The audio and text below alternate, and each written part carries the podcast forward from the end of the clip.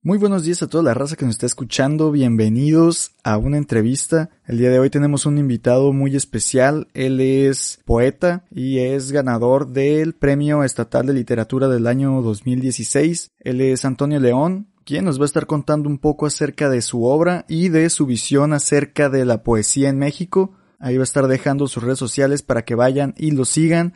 Y también ya que están por ahí, pues pueden seguir el podcast en Instagram que encuentran como una entrevista.podcast para que estén al pendiente de todas las entrevistas que vamos subiendo cada semana y les agradezco también a todas las personas que nos escuchan semana con semana y no se pierden ni un podcast. De verdad, muchas gracias. Les recuerdo que si tienen alguna recomendación sobre algún proyecto o alguna persona que esté haciendo algo interesante en su localidad, pueden mandarme un mensaje a la cuenta de Instagram y veremos si podemos coincidir en una entrevista. Y bueno, sin más que agregar, los dejo con la charla.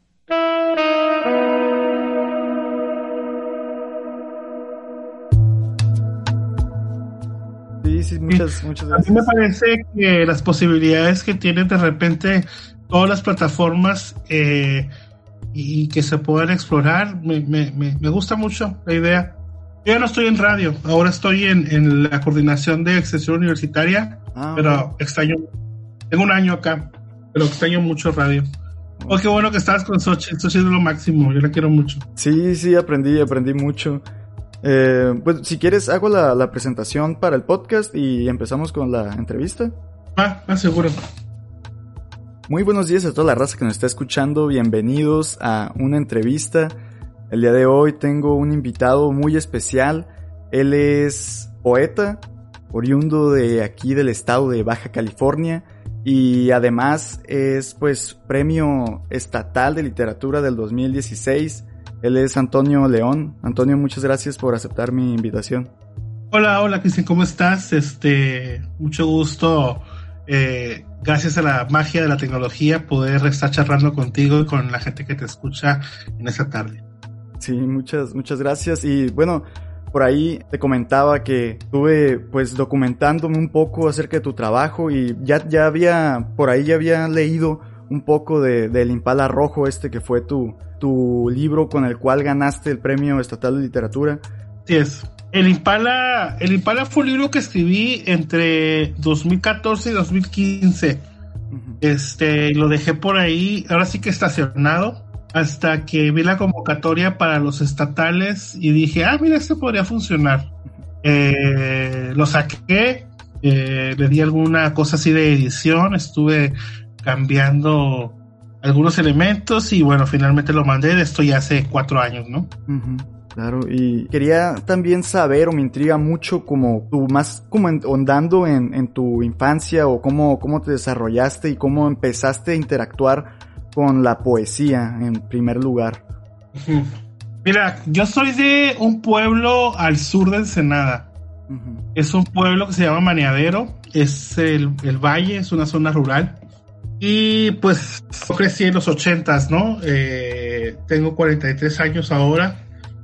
Y en, en esta distancia pareciera que nos remontamos a otra, a otra galaxia, ¿no? Donde no había internet, donde las cosas se dan de otra manera. Entonces, eh, yo fui un niño muy solitario y cuando descubrí los libros empecé como a, pasarlo mejor. Eh, los descubrí en la biblioteca pública de, del pueblo porque en mi casa en realidad no había muchos libros. Mi mamá había comprado por ahí algunos para que yo... Eh, estos libros como de cuentos infantiles y demás pero eventualmente pues fueron insuficientes, ¿no? Y de esta manera empecé a leer, eh, leí mucho, mucho, mucho de niño.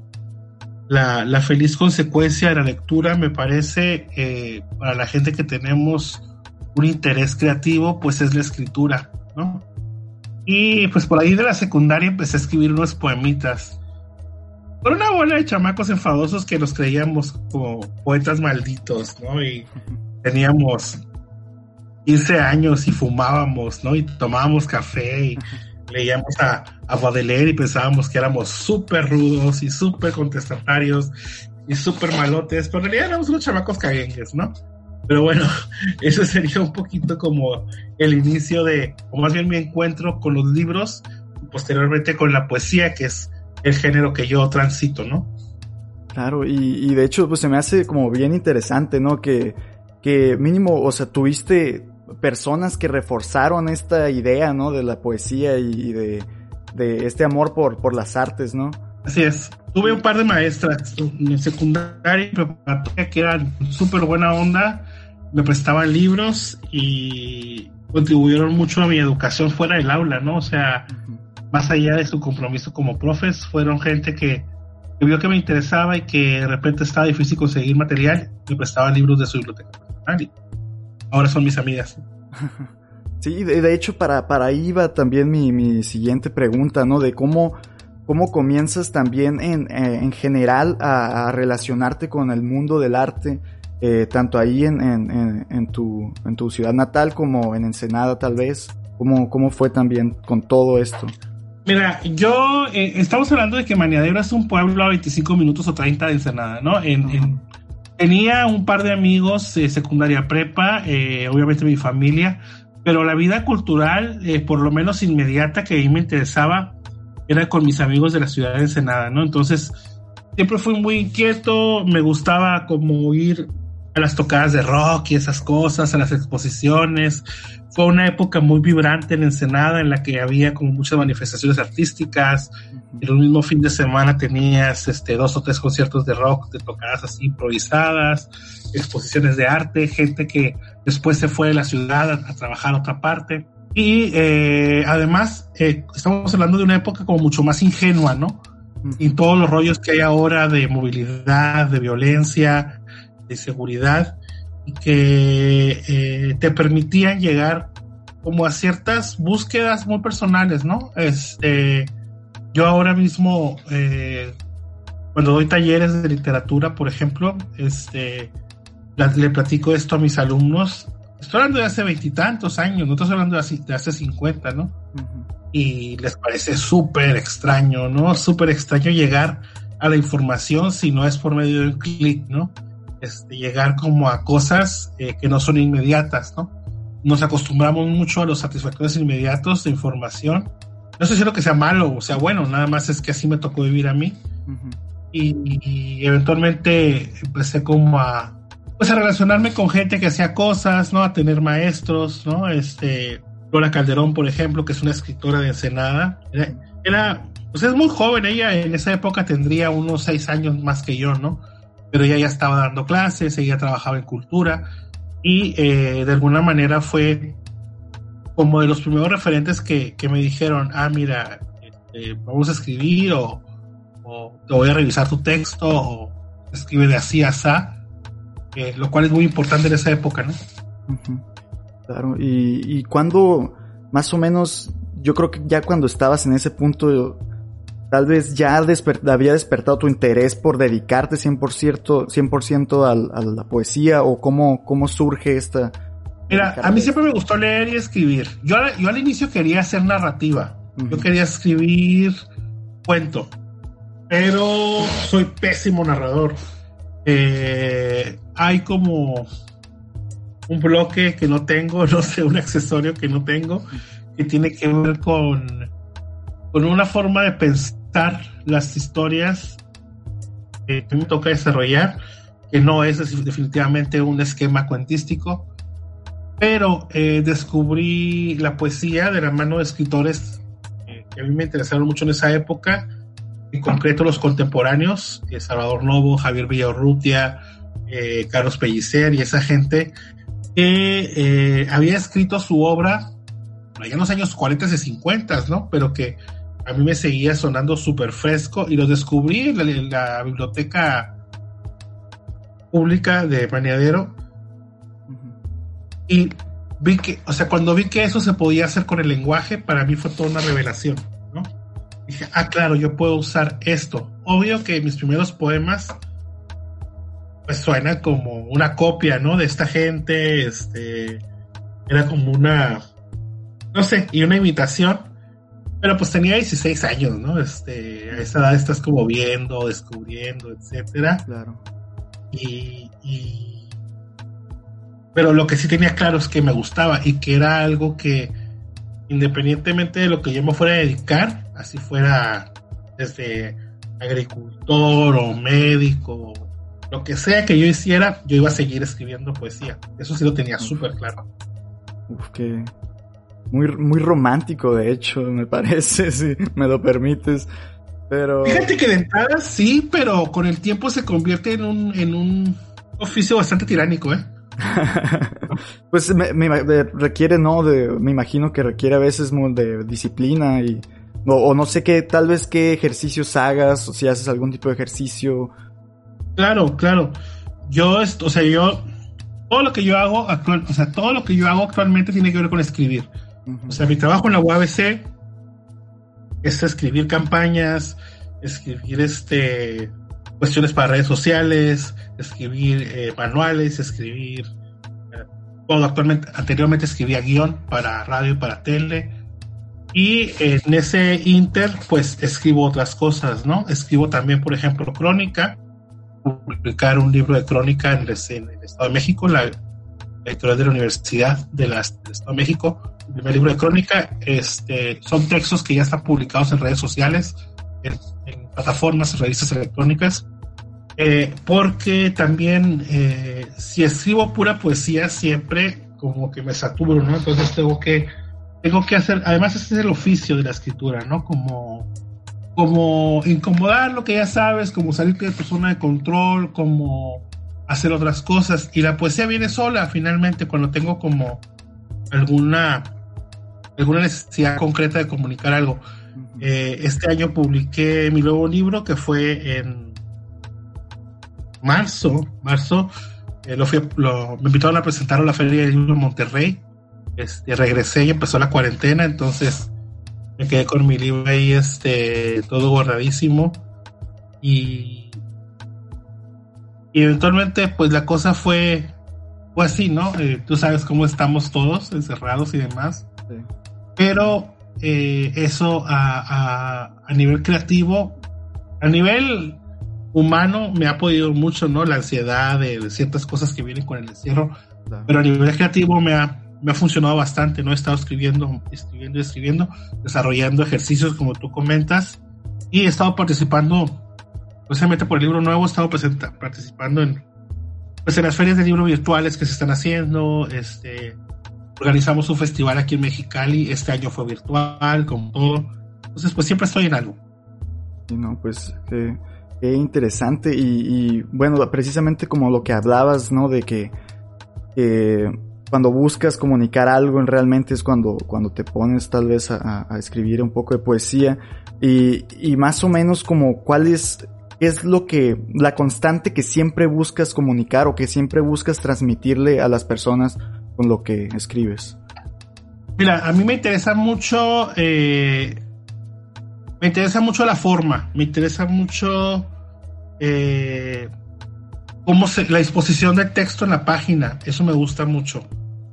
Y en cuanto al contenido, me encanta eh, como cierto sentido del humor, creo que es algo que siempre estoy por ahí este, transitando.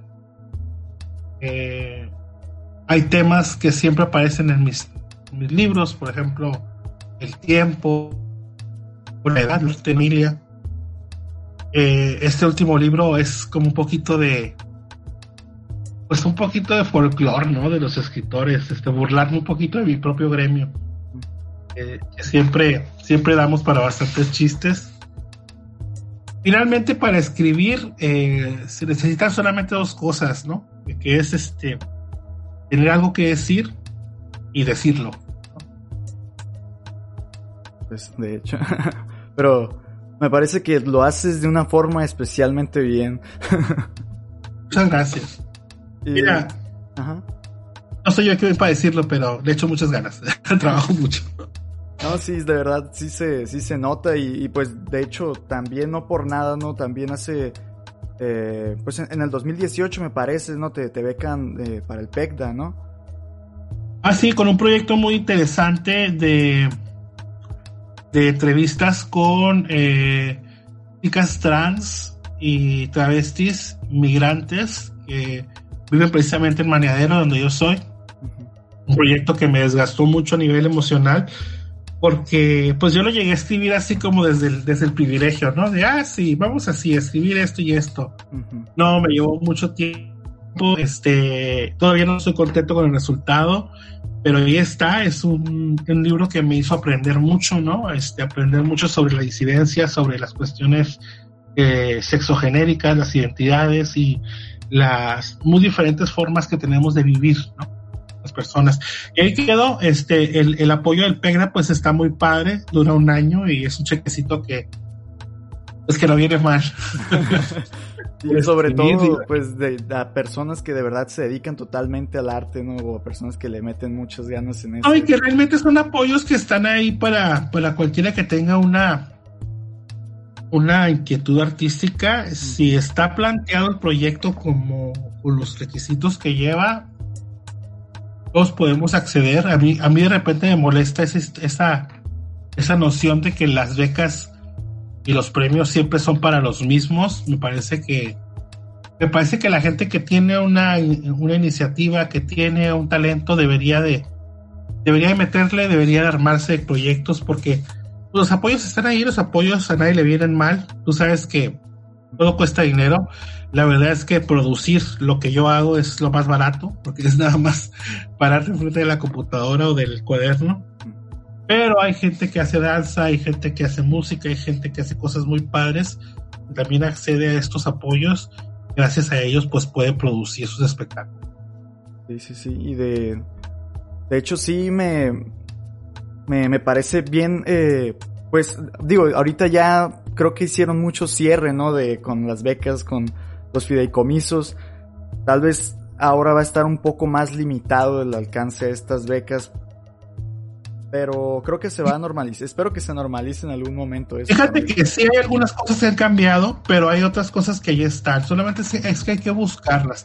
Yo a la gente que le interesa escribir y que le interesa buscar las becas, eh, le recomiendo que se eche una vuelta por una plataforma de internet que se llama escritores.org.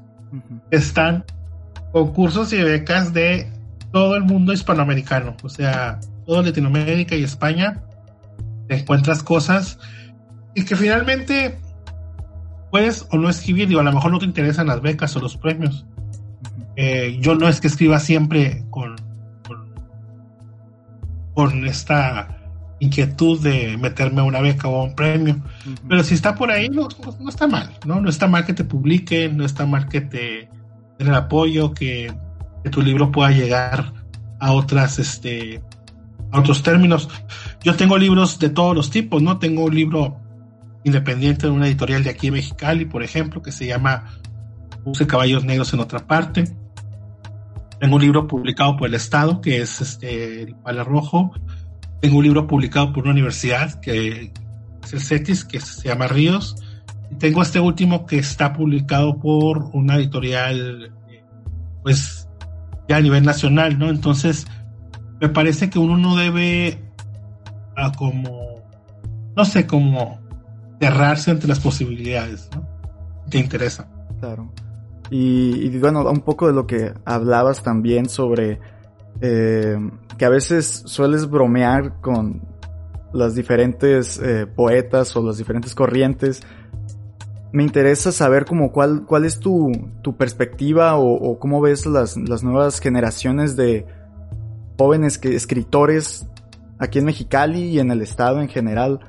Me parece que, digo, se han abierto muchos espacios para difundir la poesía y la escritura, no sé, como, como estos Black Art Studios aquí en Mexicali y eventos eh, especiales donde se difunde. No sé qué, cuál es tu perspectiva de desde qué punto lo, se te, te, parece que lo abordan o, a mí, a mí me, interesa mucho, eh, yo participo desde actividades con instituciones como la UABC, como el Instituto de Cultura, ahora Secretaría de Cultura, hasta cuestiones independientes. O sea, he participado, eh, di un taller con esta gente de Black Art Studio, que son maravillosas personas, son gente muy linda y trabajadora. Un saludo para ellos si lo están escuchando. Este, y he participado con espacios independientes y he participado con los distintos, este, digamos, frentes, ¿no? Frentes comunes por la expresión. Eh, creo que se creo que hace falta gente que se, se meta en serio a escribir.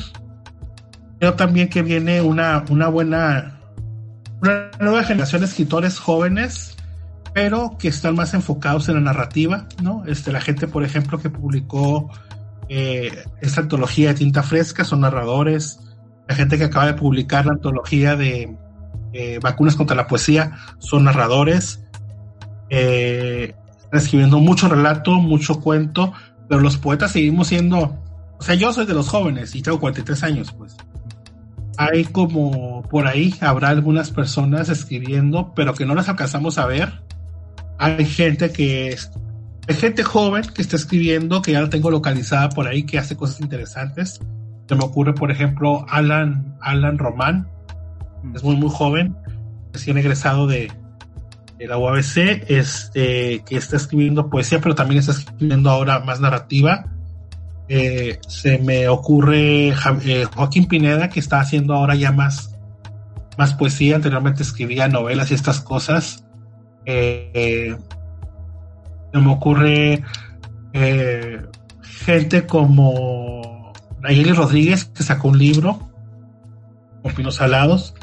Y bueno, la vieja guardia, ¿no? Los, ya los, los maestros como, que sigue siendo gente muy joven como Jorge Ortega, como eh, Rosa Espinosa, como este Raúl Linares, ¿no? Que son gente que ha escrito poesía.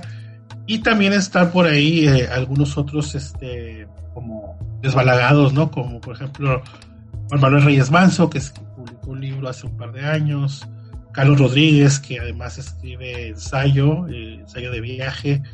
Hay, hay mucha actividad, se escribe mucho en este país.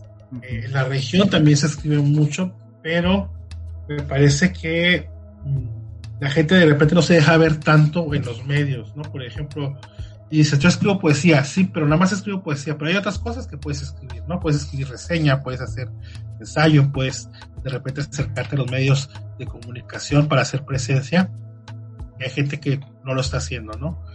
Eh, también tendría que decir que cierta poesía que yo he estado escuchando que se hacen de la gente muy joven, eh, nace como poesía muy anquilosada, ¿no? Están, están escribiendo, o sea, no están escribiendo en un registro contemporáneo, ¿no? Están escribiendo como señores de 60 años.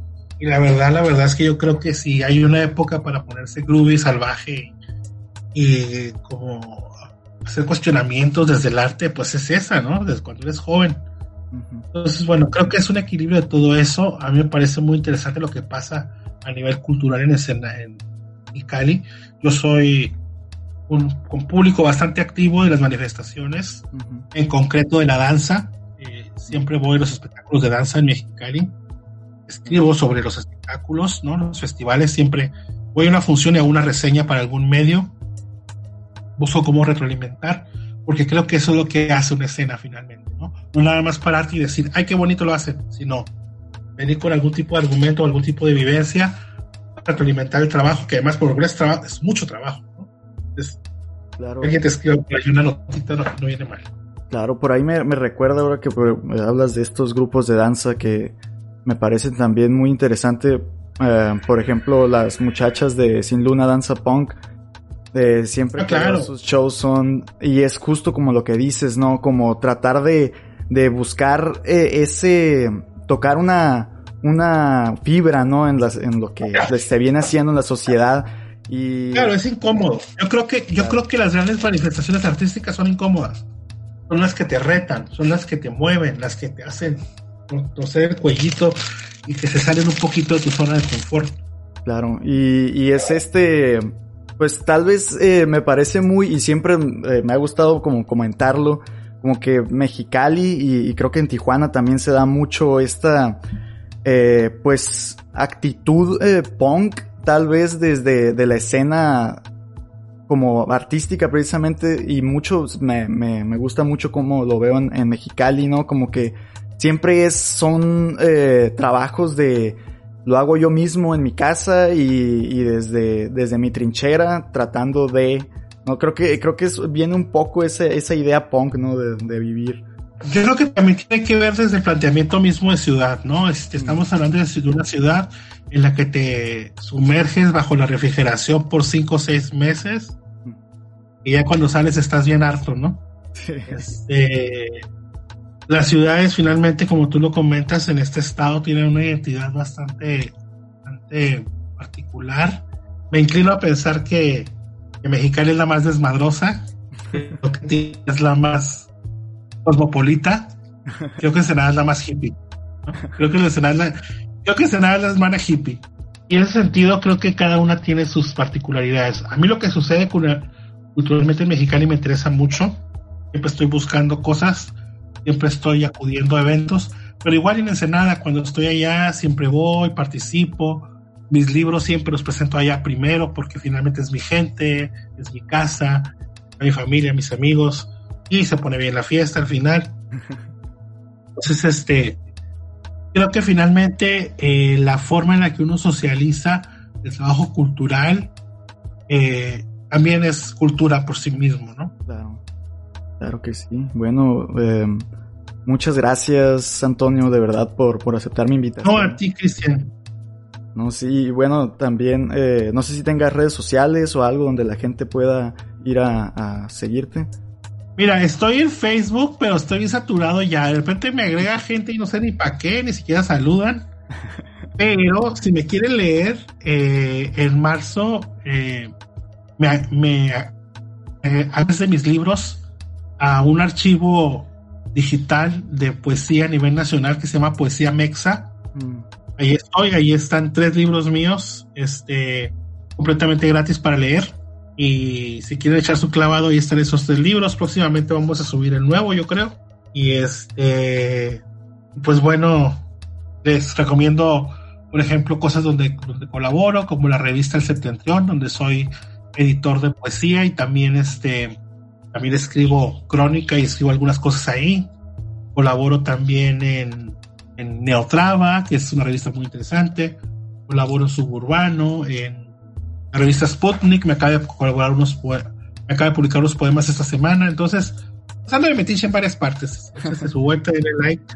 Ahí en el, en Google que se avienten también un clavado, ¿no? Sí, claro. Estoy siempre con un buen peinado en las fotos. claro, bueno, muchas, muchas gracias Antonio y también eh, muchas gracias a todos ustedes por escucharnos. Recuerden escuchar el podcast la siguiente semana.